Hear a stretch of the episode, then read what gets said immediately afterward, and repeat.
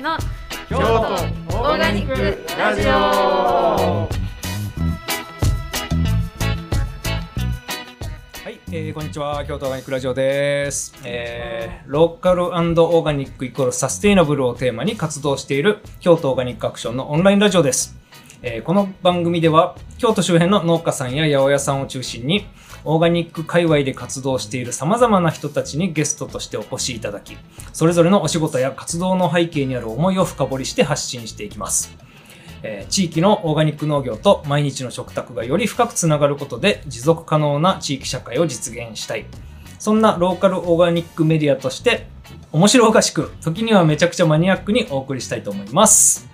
はいよろしくお願いしますお願いしますえーはい、えー京都オーガニックアクション代表の鈴木健太郎ですで、えーもう一人ホストは、はいこんにちは一般社団法人フィーストという、えー食と脳の研究グループを京都でやってます田村のりえですよろしくお願いしまよすろしくお願いします社団法人フィーストねそうそうあのどういう活動をしてるんですか食と脳のあ持続可能な未来に向けた 研究をしてますまあななんんで濃い色変わる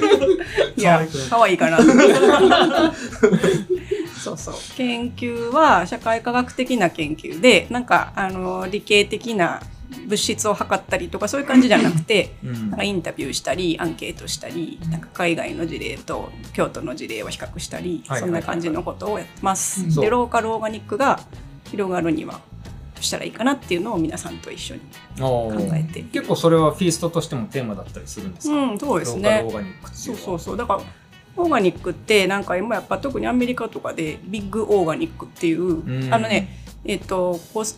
こ京都で聞いてはる方が多いんですかねそうでもないかポッドキャストだポッかドらキャストは京都の人が多いと思いま多いですすか今のところなんかね大型のえっ、と店あるじゃないですかコストコみたいなはいはいはい、ああいうとこ行ってもらったら分かるんですけどなんか棚一面オーガニックの砂糖とかが置いてあって砂糖そうそうそうそうシュガシュガうんーだからなんかそういうの見てるとオーガニックってなんやねんみ たいな、うんうんこれまた今度ねーい特や別そうにですやりまねしょうそうですね まあでもなんかそういうえっとなんやろうなオーガニックっていうものがあるっていう時代は多分もう終わってオーガニックじゃあがオーガニックの中でもどんなオーガニックやねんっていう時代に入ってるんですよね多あ分ね。ーなるほどなるほどそっかオーガニックって言ってもまあなんかそのスモールスケールのものもあればビッグスケールのものものももああってるしむむっちゃ海の向こうから来るやつもあ来るしるやつもあるし、めっちゃドローカルのものもあるしあるしそれただ単にオーガニックって言ってくくれるようなものではなくななっていきていしるあとオーガニック選ばはる人はいろんな思いがあって選ばはるんでしょうけど、うんうんまあ例えばその京都のと土と水を守りたいって言うんやったら京都のオーガニック選ばなはあいはかいんはいし、はい、うんそうじゃなくてなんか世界全体のなんかなんやろうなメキシコ移民の人の健康を守りたいとかやったら、はいはいはい US オーガニックかもしれへんしあーみたい人な権とそうかそう経そう済とかあのそう環境問題とそかうそうそいろうんなこ要素がある中でじゃああなたはどういうオーガニックを選びますかっていうまあでも話どこまで言ってるとややこしいからねですよ ね。ですよねそこまで考えて買い物する人毎なか日なのか買い物にいないですけど、まあ、少なくとも京都オーガニックアクションとしては、えー京都のローカルオーガニックを、えーよりこう、まあ、八百屋さんと農家さんといろんな人たちと一緒に広めていきたいと。まあ、そういうなんか多くの人からしたらどうでもいい話をネチネチネチネチ考えてるネクラなグループだと思っていただければフィーストはあ一般社団法人フィーストはです京都オーガニックアクションさんはあの、ハッピーに楽しくやってらっしゃいますけれどいもやいやもう我々僕らはもネクラだいなぶししつこくやってると思いますよ、ほんま。はい、そして今回ははい、今回は、えっと、まあ、前回ね、えっと、今、今回も我々、えー、八百屋緑那須さんからお送りしてるんですけれども、えっと、緑那須さん、うんなんかもう、八百屋哲学が、めちゃめちゃもう深くて、 めちゃめちゃ面白かったんですけど、えっと、今回は、えーこちらの、えーいわゆる、究極のオーガニッ クですねっていうのがもう、ちょそっと僕、あの、バカボンさんから聞いた、一番なんか印象的な話やったんですけど、はい、はい。えー、山野草のバカボンさんはいと、えっと、マリさん、よろしくお願いします。よろしくお願いします。うですねご夫婦でいいんですか夫 婦ですよ。大丈夫ですかはい、大丈夫です。いやもうなんかなんちゅうんやろ農家ではないですよねまず、うん、作ってないしね。 農家じゃないです、生。ね。産ねやっぱ作ってる人は農家ですから、うん言うたら狩猟採集民うんっていうことになりますよね縄文時代の人です。じゃあ ですよねですねはい、そうです。あの結構あちょそれでもう100%成形は立てている。そうですね。なんとか。ですよね、ですよね。そういう人って他にいますかいないです、ね。同業者。。いないですね。春だけの人とか、ああ。まあ、山菜とか、あと、秋だけ、秋、冬。冬はもう無理ですね。地方によってはいるんじゃないかな。基本にやったらいるかもしれないですよね。でもで、も出会ったことないですね。京都界隈ではうん京都では。うん、まあ山野草をね、あの詳しい人とうかん取って料理する人はちょこちょこいますけど、研それを究もしてる人とかはいっぱいいま季すし。節によってなかなか。う、うんうんうん。でもまあさっきの話じゃないですけど、究極のローカルオーガニックはもううんその土地に生えている草っていうそこうですねと。ですよね。腐ってます。草ですよね。ちょっとどういうお仕事をされているかそうですね。えっと、そうですね。まず仕事の話からしましょうか。じゃあ、どう仕いう事の話仕事してるんですか。仕事の話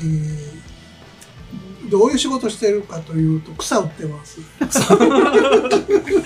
話が進んでへんよね。 じゃあ初め最て見る人と か。最 近緑梨さんん。に納めたまあそうですね。今今出てる野草は何ですか。今出てる野草を言い出すと100ぐらいありますトップトップ5トップ5トップ5は今一押し。一押しあ一押しって言うとまたややこしいかもし一れない押しもややこし いなとあの年中野草が取れるというあのいつも春春だけ仕事してるんですかって言われたり野草は春っていうイメージですよね。うんまあ山菜ってね春やっ以ぱ外りあるんですかたみたい薔薇の芽とかフキノトウとかわらびとかそうのですイねメージででもなんか春割合があるって話だね。はいだから、春が100やとしたら、はい次秋が多いんですよね。秋がうん70ぐらいですかね、おーで、真夏と次か。多いのが冬です。あ、冬か。冬が5ぐらいになりますね。うん50。 50なんか春の半分ぐらい。へーで、夏50夏が一番虫が、あ虫枯れがきつくって、えー、4ぐらいに減りますね。それでも4。 40? 40? 40 40%。あはいうん春はもう、あの、取ろうと思えば200種類でも取れるんですよ。そんなにあんのということは、えー夏でも、えー200の80種類ぐらいはうんうんうん優にいくという。はあ。でもそんだけ取らないですよ。夏あの大変やか そりゃそうです ね。一回でも取ってきはりましたよね。ら。一回だけ。一回だけ注文があり緑80梨さんにすごい注文が来て。 80種類いう注文がありました。 80種類やばかった、それ、あの時。マジっすか それ料理人とかですかそれは、研な究してる研方か究っぽいですあね。へマニアえ。な方がいらっしゃる。マニアですね。仕分けが、うんうん何種類あってもいいからっていう注文で。ううんんうーん。でもあのイベントとかでは100種類ぐらい平気で集めてましたね。うん最近はイベントできてないですけども。イベントってどんなイベントしてるんですかあの野草イベントですね。野草を食べるイベント。野草を食べるイベント。参加者さんと料理して、うんみんなで食べるみんなでワイワイワイワイ言いながら説明して、えー調理して掃除してってみたいな。むしゃむしゃって食べる。うん僕、いつやったかな去年の百姓一揆の忘年会の時に、うん野草のサラダ作ってくれましたよはいね。はいはい。めっちゃうまかったですね、あれ。あれうまいですね。うまいですね。 でも忘年会やから冬か冬ですよねそう冬冬うんお野菜も入ってたと思う。野菜も入ってたけど、うんうんめっちゃいろんな味したし。あそうですね。野草は味が濃いんですよねあ。ーあのそれを品種改良してあの野菜は食べやすくしてる。あこれを言わなくちゃいけないけども、もともと野菜って全部野草っすよね。あの草を品種改良したもうんんです。うんうんうんそうですねだから原種はもっと味が濃くって栄養も豊かで、あの美味しいのは美味しいし、はいはいはいはい。苦いのはめちゃくちゃ苦いし。うんうんうんっていうのが野草ですねうんうんうんうんだから例えば皆さん肉を食べるけども牛って草食べて育ってますから、うんということは草が食の原点なんですよ、魚とかも全部あの草食べてますからねうんうんだから草が原点みんなそのう食ね事、の、肉の元になってるの草やからね、草ってだからものすごく味が濃くって栄養もものすごくあってあんなでっかい牛が草食べて育つんですから。そうっすね確かに。そうね。あ、そう、確かに。確かに。確かに。だから食の原点です確かに確かにいやほんでそれをもう毎日毎日ですかほぼほほぼぼ毎毎日で日す野山を駆けずり回って毎日野山あのもう文字通り野山駆けずり回ってる感じです警報が出ない限り行くようにしてるはあ、まあ、とで行ってて途中で警報出たらそれ知らんと帰ってきてんあ警報出てたんや危ない危ないあ雨の日も雨の日も雪の日もそうそうですね警報が出ない限り行くようにはしてるんですけども でもあの諦めることも多いですけどうーんこれはあかんわでももう決まったフィールドが何箇所かあって何箇所もあります何箇所もあってでそこに何がいつ取れてるかっていう取れるかっていうのは大体もどうこ把に握して何るが育ってるかというのはものすごく、まあ見わにか行っっててますね見てうん出てるねとかでああこれはあと1週間後ぐらいには取れるなとかそういう、あ必ず味見しながら摘むんですよあ生をあ生で食べたらあかんやつも生で食べますけども そそういう失敗もあるんですかいやいやあの火通したら美味しく食べれるけども、生でも一応食えるあーでも味見は必ずしないとやっぱりその日のタイミングとか天候によっても違うし時間帯によっても違うし時間帯によって違うでしょうねあの必ず味見してあ今日はここはやめとこうとかうんうんそういうのが必ずあるからいつも食べながらあの包んでます。えーすなんかでもその山に草が生えてんのはわかるしそれを取る食べれるっていうのもわかるしそれを取る人がいるっていうのもわかるんですけどうんそれが商売になるっていうのが そうですよね。よくそうですよね そうですそう草です草売売れるんかそれでなんか商売できるんかってものすごく思いましたね最初 ご自身もそ思ったけどんなんで始めたんですかそれはういや感覚としてあこれできるなっていけるなっていう思ったからですねあうんー最初うん最初はね音福さんかな音福畑そうです男もう畑我が師匠 勝手に師匠と呼んでる人何人かいるんですけども純子の弟師匠ささん出まんすよね僕買いましたよ、それ多分。うんえどういうことあ僕の多分ね、お徳畑さんの朝市でカラスのエンドウを買いました。ああの何年も前にねうんうどういうこと音福畑さんとか朝一出てる方たちで前日とか、あの今シーズンこうしましょうねとかいう打ち合わせとか会議してあるんですけど、羽坂駅ってあるじゃないですか、はい野菜がほとんど出荷できない日、うんうんじゃあ3月4月のねあそうテーブルに載せる野菜少なすぎるよねって時うんに、うんなんか草でも売ったらって言われたのがすごくなんか響いてたらしくて、バカボンさんにうんなんか草でも売ったらって言われたんですよって話して てっていうのを誰が純くんがそうそうそうそう、うんあ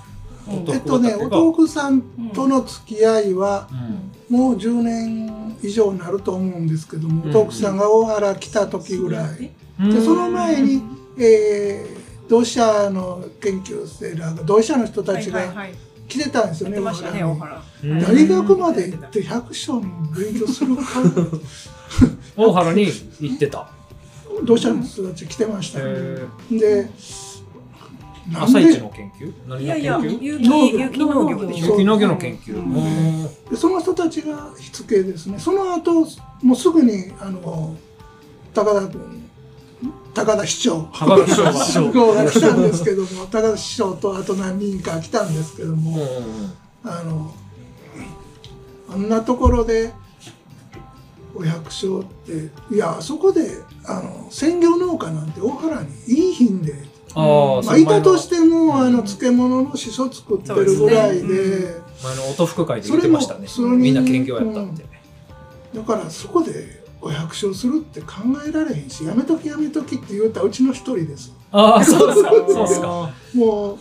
うアホちゃうかってで 音福さんボロカス言いがましこう羽坂駅に朝一でね朝一で出すものがないねって時にって言ってうん野草を売ってたあの出しませんかって誘われて、そうですねあバカボンさんが誘われた誘われましたねうんでへー朝一の前日にあのおとろくさんの作業場で準備させてもらって、あそうですねうんで朝早朝になんかむむっちゃあの朝ね早くね大原の朝料理人来るんです市よ、あはいはい、はいえー僕が行ってたの7年ぐらい前ですかねその頃はすごかったです今よりもすごかったあであすそれは前言って朝もどんどんた早かえったーしっ、とねうん朝のね4時とか5時とあかー7時あー朝の7時から9時やったんですようんただもう5時半ぐらいからお客さん来るんだ で7時にはもうほと何んどもない、 ほとんどない。 珍しいもので売り切れうんマジっすか。だからその田村さんも言ってたっすね行ってました言ね。ってたん や。。そこに。にもう京都のホテルのあのシェフとか、うん有名どころの料理屋さんのシェフとか大集合してましたね、へーものすごいにぎわっててびっくりしましたねへー全部売れる全部売れる。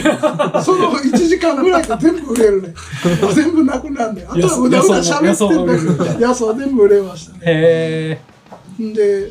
何やこれはと思いましたねでそのそれが半年ぐらい続いたんですよーもうその半年に着いたお客さんが今でも買ってくれてます、おーで大きなホテルはもう断ってたんですよそんなん対応できひんしそうですね。で一番あ一番最初にもう最初の方にホテルとかがもう毎週これだけ届けてくれみたいなことは全部断ったんですよ、いやもうどうしようと思いながら 断ったんですけども対応できひんと思って、うんでこのいそこ対応したら他も相手できひんなってしまうと思って、それここがやめるって言われた場合困るやろうなと思って、やっぱりあの 料理人さん相手にしたかったからだからホテル辞めたら独立したら言うてくださいっ て。まあ、その人がね。いやあと独立したらほんまに言うてきやんよねああーへー自分で店持ったらはいへそんなことがいまだに続いてて、えーなのかな結局最初に作作戦立てたのはあの草どうやって売るかいうのは料理屋さん相手にしようっていうふうに思ったんです、ー料理屋さんというよりシェフうん料理人シェフはうろうろする から食食材を求めて。あうろうろするいうかお店を転々とし てああ、まそすういうことか。あーあだからシェフについてたらああのそうなか。るほど店変わっても、店うん買ってくれる。うん、そういうおお。こう作戦を練ってシェフと仲良くしようと思ってターゲットも完全にあの料理人さんに来ましたね、でそのお店が流行るようにいろいろあの SNS で工夫上げたりで自分も料理して広めたりしてそういうことをしていくうちにどんどん広がっていきましたね、そうそうえそもそもでも朝一で野草を売ってたっていうのはうん野草をそれまでにも積んでたってことですか、野草はですねもう子供の時うん んもう小3歳の時から積んでましたね3歳えバカモンさんどこですか京都滋賀県の、えー、甲賀ですあ甲賀甲賀なんですか。滋賀県の甲賀それでか。滋賀県の甲賀ってあの忍者あのサスケのいたとこ薬草の里やし。薬そうです薬ね。薬草の里ですうんほんでそうあか、の農薬忍者ということでう、ん、えー、農薬違うわお薬薬。薬大きい薬。薬になる草を。を、あの昔の人は積んでたんですよ、うんほんだらそれを製薬会社が買ってくれそたうんでですすよね。だからええ商売できたんですようんだからあのそのいっぱい教えてもらいました誰にですかそのおばちゃんとかあへー住んでる人に詳しい人だいっぱいいたんかですらかみんないっぱいいたあんですよーマジかすごいなだからあの 生粋のなんかねここれの時これ食べる時の世界ですわ薬よりも効くんですよ伝承者じゃないですか えで小さい時はんで山が遊び場でしたからー、うん全然なんか急に話が飛んでしまっいたやけもどうヒストリーヒストリーに行きましたはいあの小さい時はあのバカモンヒストリー山に遊びに行くんですようんだから山って家より遠いだから昼ご飯食べに帰るのがめんどくさいおお。だから山で料理するんです子マジでそれそれ子供の頃とか供の頃ですあので僕にはあの別荘って呼んでたんですけども秘密基地が3軒あったんです、はい一つは竹やぶの中うん。で一つはあの湖沿いうんで一つは湖って琵琶湖琵琶湖じゃないですじゃないあのダム大きなあのダダムム湖ダム湖ですね、で一つは、えー穴掘ってホラー穴みたいそこであのそこで火を焚けるようにしてたし あの本格本格ですね。めっちゃ面白い。簡単な簡単な調味料とかも置いてましたね。えー、すごい。とにかく雨降ってきたら雨しようよ。ほんでマジで船も持ってました。えー、船っていうのはあのバスとかあのトラック昔はあのチューブレスだったんであー昔ははいはいはい昔は今はチューブレスやけど昔はチューブだったんで、はいはいはいはいそれに板つけて、うんうんでそれ釣り船にして、へー魚釣ってそれも食べてました、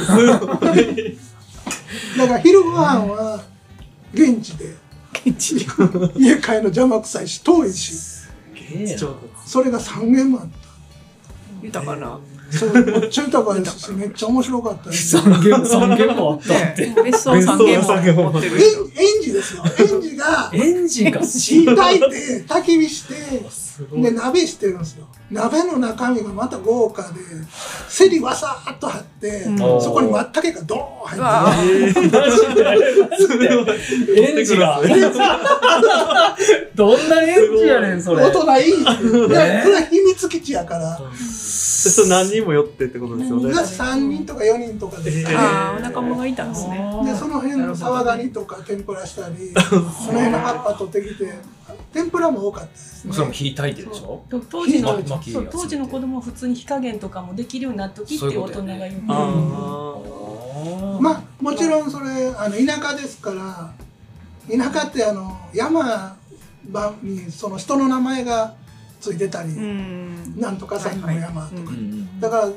誰が持ち主か全部分かってて、うんうんうんまあそれも秘密ですけどあの家勝手に建てて家と呼ぶかどうか知らんけど、なんかそういう遊びをずっとしてたんでなるほど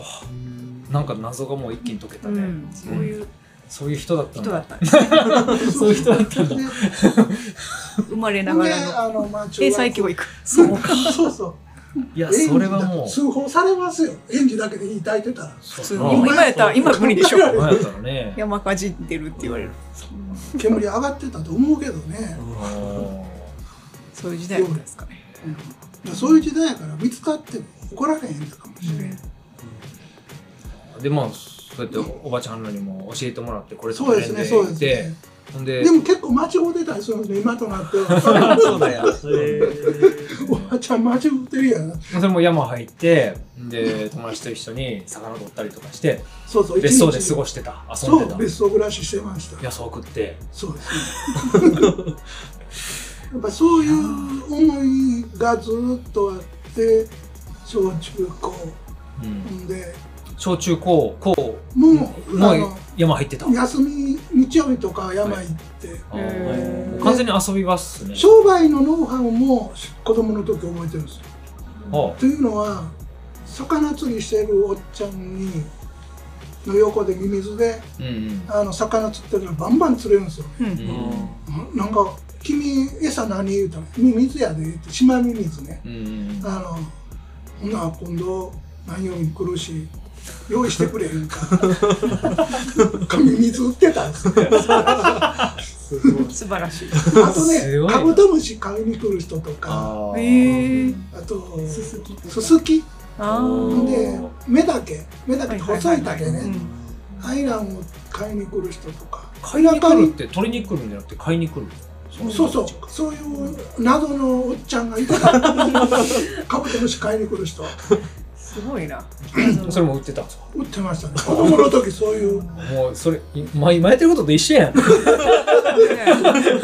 私も今そう思ってきそうやそうやそれ が言い一たかっ緒やんたな。何曜日来るから何々取っといてって。今全く一緒やなと思って。たそれがね今に至ってる原点なんですよいやもう原点どころかその そのまんまっすねでも間、間一瞬仇の時代もあったでしょ。 片木あのデザイン事務所してましたデザイン事務所の代表してましたほら、すごい。社員もいましたすごい、ちゃいんやとそしれもた。ちょっとそれもちょっと聞いてたけどそれも今それも長いことしましたね30年しましたねそでのもそのしてる間も山には入ってたそんでのすか間もあの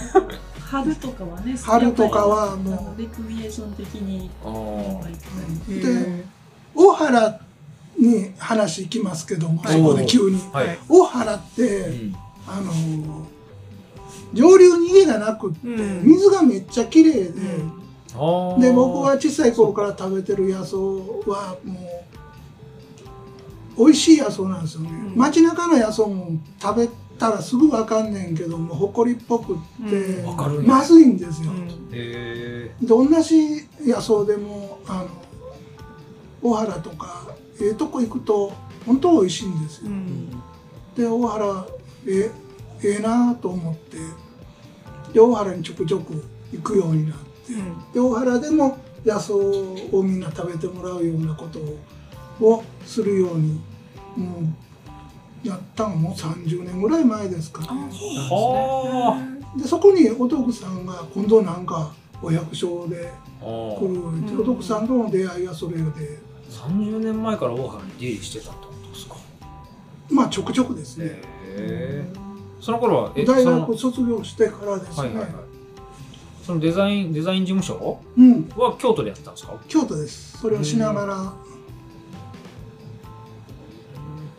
うん、デザイン事務所面白かったんですけども最初のうちは、うんなんかどんどんこう時代がホームページとかあ立ち上がってあ最初は手張りとか活字の時代からやってあますなから、るほどなるほどなんか広告とかですか何をやってたんですか広告出版うん物ですね編集それのレイアウトをバーっとしてましたね、そっかまだアナログの時代っすねそうなるほど広告とかもしましたうんでだんだんどんどん面白くなってってうんで映像の仕事とかも来ましたねでもあれですよね、バブルを経験してるってバことブですルよね、めっちゃ経験しましたねいいよな。めっちゃいい時代でしたそうか何でもありでもう何でもお金になるしなんじゃこれええなと思ってめっちゃ儲けましたその頃はあでもお金何倍あっても飽きませんそのむっちゃ儲けてた時代も春は山行ってたんですか。やばいってました。すごい。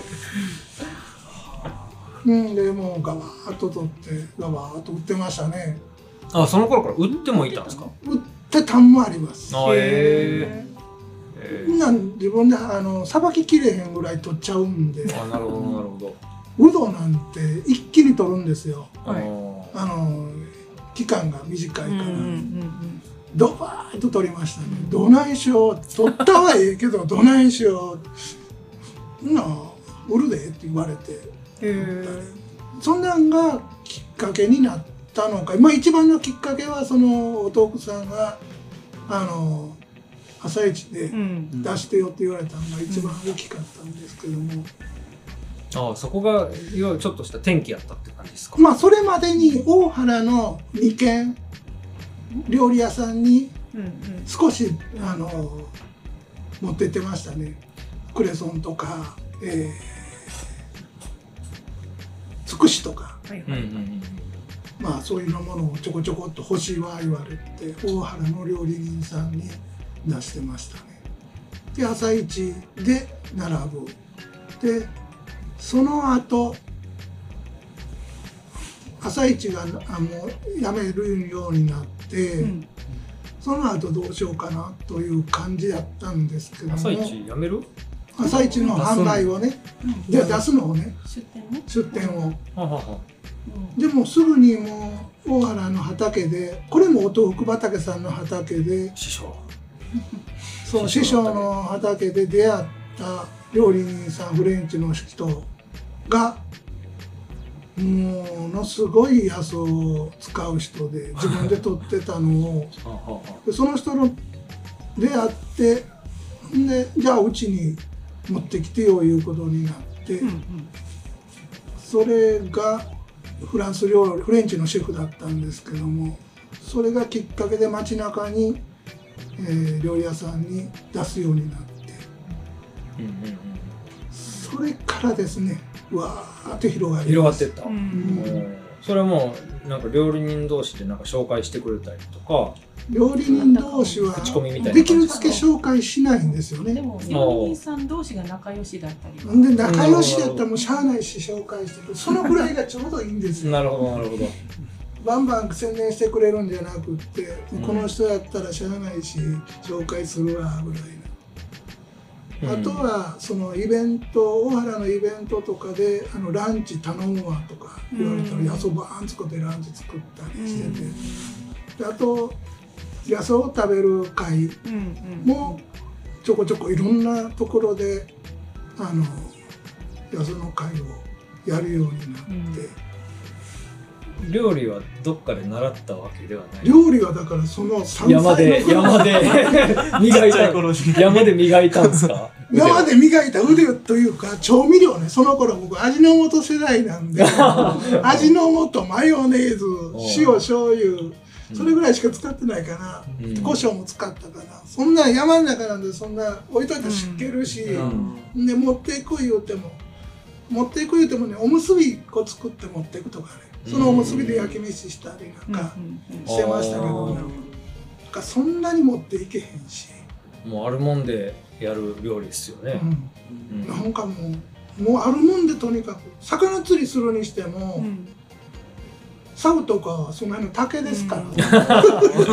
現地調達。ささを作るとこから。あもうほんまにそうサバイバルでしたね、ーサバイバルっすね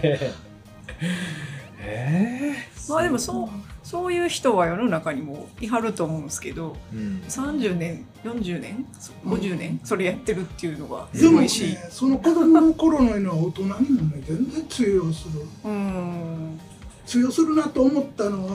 大人へなチョコやなと思った事件がありましてあ小学校の時にあのキャンプがありまして、はいキャンプってうちの近所なんですよ、おうみんな小学校から歩いてくるんですよはあはあはあはあ4キロぐらいうん僕学校行ってまた戻るの嫌やからもう家で待って家待っててみんなみんな来るの待っててで解散したら家すぐやそこやし うん前日にですよあ学校の先生が電話かかってきて「ん明日釣りしたいねんけど」って言われて「サオ用意できるか?すごいな」ほんでああほんで軽い気持ちで「分かりました」って「で用意しときますね」ってで親父に相談したら「何人や?」ってうん「うんと50人 50本用意せなあかん」えー竹を50本僕自分でお用意しましたよ小学生全部あの葉っぱ落としてね、えお父ちゃんとー。ね。うん、はあでお父ちゃん軽トラで運んでもらっえて、ー、そらそうか。すごいなこんなこと子供に頼むかほんまにしかそうもね先生が生徒にね先生ほんで当日ねあの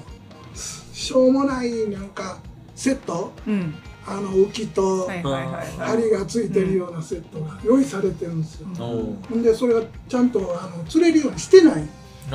あだから45人でわあせっせ子供45人で作って ほんでその竿につけてほんでさあ釣るぞ置いたら餌がないうんうん餌用意しとけ いやご飯粒でと思ったけどうんそこはやっぱり水かなって水取りに行ってえーほんでさあ釣りが始まった言ったらみんな水つけられへんしああつけに走り月回ってに50人つけなあかん な飲んだらめちゃくちゃ釣れるんですよ。そら、そらミミズや。そうやねミミズやからめちゃくちゃ釣れて、全然茶話してんな俺。ほんまに今と同じことしてるなほんまやね聞いてるほんままあいいか。 ほんで、釣れたら釣れたで、うわー釣れたどうしようみたいなんで、それを走り回って。ほんで、ほんで、その魚をね、かわいそうやし、逃がして。 えー、釣ったら食えよそんなそんなために苦労したんじゃないぞと魚かわいそうやんこれ食べなそういう気持ちがすごくあって、あーや釣ったら食えよそういう気持ちがすごくもうそういう釣ったら食べてましたからね、うんあのあ完全に狩猟採集民やなもうその時この学校の先生ですよ、うん学校の先生役立たずやな変なチョコ事件。大人変なチョコ事件。やっぱりこれこういうことって大人になっても通用すんねんなってこの頃幼いながらにも思いましたけどもそのやっぱり今でもあ通今でも用す通る用してなますねというなんか多分話。うん食べる分釣るとか釣ったら食べるだとか、まあ、うん話すなら話すで最初からそのつもりしとくとかの方がいいよねとかなんか釣っても弱ってから話したってなんかうんそうですね浮かんじゃうじゃないですか。なんかあありがたくいただけよといーううん気持ちがありますね。かその辺は野菜植物とかもするね取ってますけども植物愛はすごいんです。うん。いや、そういうことですね。だからあのこの仕事広めたいとかうんそんなことは全然思ってなくって、自分が一人が取れる量であのちょうどええぐらいで乱獲もいけないしでもうこれは少なくなってきたからこの種類は取らないって決めたらもう絶対取らないしうんそういう植物もいっぱいありますね今は。うん。やっぱこう、取りに来る人、他にもいるでしょもちろん。うん、できるだけ人が来ないようなとこ行きますけどねなるほそどれでもやっぱりいますねうん。どんどん増えてきましたね。あ、ほんまですか、やっぱり。へうえ。うんだからタラの芽なんて今年封印しましたね、うん封印した。うん、取りに来る人も多いのもあるしあもうそれと取らん取ってたら取るのや他めたのものが取れないあタラの芽ないですか言われてもーうんあるんですけど取ってませへんえー、一応やっぱそっちが優先ってことですよね。 他のものだからあのまあその辺に売ってるようなものうん。どこでも買えるようなものあはーそこで買うてください、まあ、まあまあ確分かかんに、ねね。えけどタラの芽の新鮮なねあのごっついやつ美味しいんですけどね、まあそれはこそこで買うてくださあんまりメジャーな野草は使ってるイメージないいですね。だからうでその辺にで手に入らないようなうん。珍しいものを重点的にしかも一人で取れる量そういうふうにしてますねいやーかなりやっぱでも貴重でしょかなり貴重。田村 緑那須さんからしたら。他にいないですからね。他にいないですよはい。ね。でいない他に売ってないですからね。あの、まあ、1万円出すから買いますとかそういう問題でもないですし。うんうんうん。そういそううっすよねでそう例えば、うんタンポポとか、うんあの取ってくださるんですけどタンポポとか僕らでも分かるじゃないですか、うんうん。で取れるじゃないですか、うんで取って実際食べたりするんですけどバカモンさんが取るタンポポまた違うんですよ違うんよ、全やっ然ぱ。あー全然違うんですよやばいな、それ。やっぱりそのあのよく言う話が上に草とかをあそうですそうでのすとかが入ってるとこをのっけうて、ん、下のしかも若いところばっかり取ってきてくれたりとかしはるので食べた感触も違うし味も全然違うし、あー。同じタンポポでも全然違うので、はいはいはいそそれを分かってさい、ね、と取るような人っていめちゃめちゃいないくろと向けですね。やほんまにそうですねえそれ売る方も売る方で ねえや八百屋もそれを売るのもうね、ん うちがじゃあそれ売れるかって言ったら僕それ売れへん、うんなんかもったいないことになりそういタンポポ売れへんでしょねタンやポポうんタンポポね人以外も食べてくれまあすそういう人がそうですねそうですあよのあー前そうのかそう店か舗の時に斜め向かいにあの獣医さんが、は、はい動物病院さんが動物病院ねでお医者さんが患者さんの動物飼ってる飼い主さんに「あそこで草売ってるから」って言ってくださって あへえお客さんが緑なさんに来て「うちの誰々このこの子なんですけど」みたいな相談が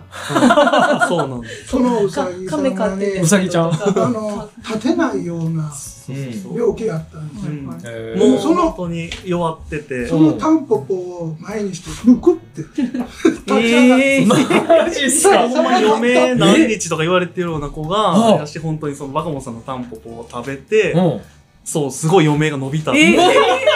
マジっすか私ほんま毎週タンポポ 100g お願いしますって注文があるんですよ、そのそのうさぎさんが亡くなった時にはうん奥物もらいました そうですありがとうございますなんというそれはもうなんかい や謎何すかそれは それってもうなんかね自然界のに通じてる人じゃない ですか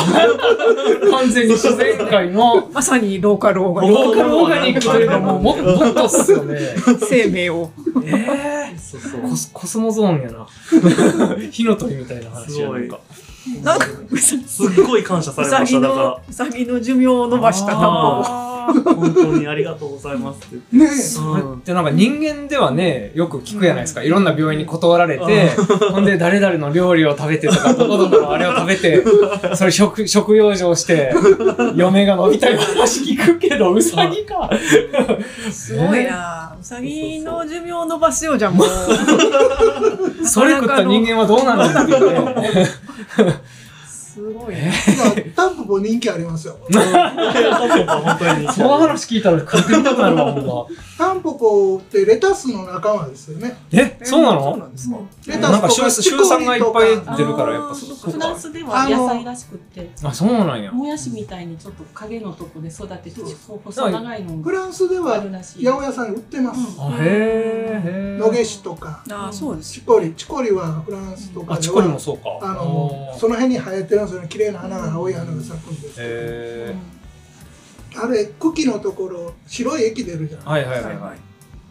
大体あの仲間は白い液出るんですうよんあれ天然ゴムなんですよ確かにレタスも切ったら種類液出ますようん出るあれね天然ゴムなんですよ天然ゴムなのブリヂストンさんがもう30年経つと思うんですけどあれをタイヤつあれでタイヤ作ろうとしてうん研究してありますけどいまだにタイヤ できてる